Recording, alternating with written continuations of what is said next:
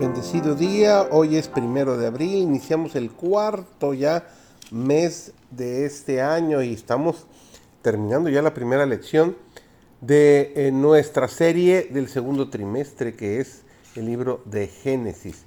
Ok, así que hemos ah, tenido una hermosa lección durante esta semana que se ha titulado La creación. Y hoy terminamos este primer ah, capítulo de la lección de esta primera semana. Así que entramos lleno, servidor David González.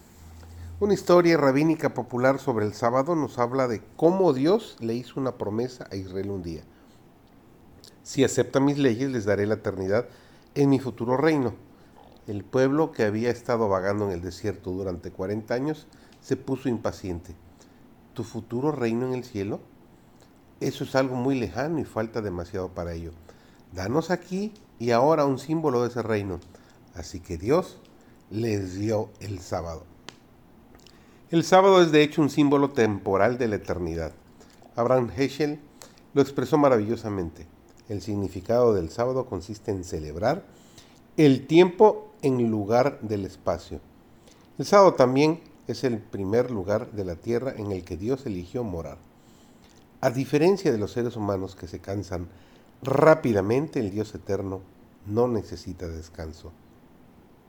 Dios, sin embargo, vino, se convirtió en carne y descansó como humano. El sábado es el primer acto de la encarnación de Dios.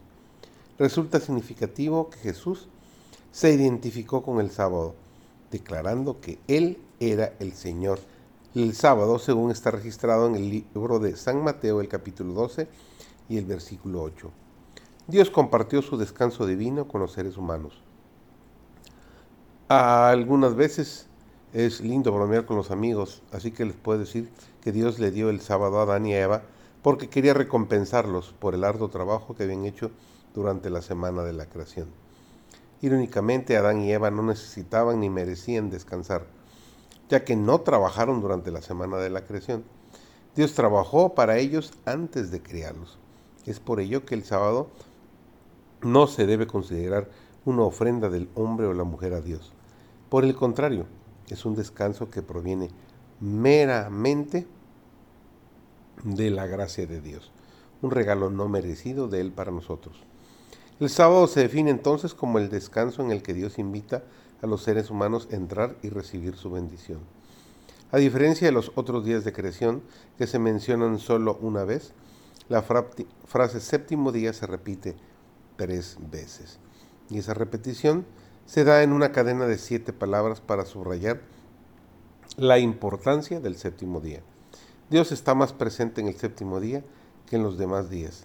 El texto nos presenta entonces una extraña paradoja.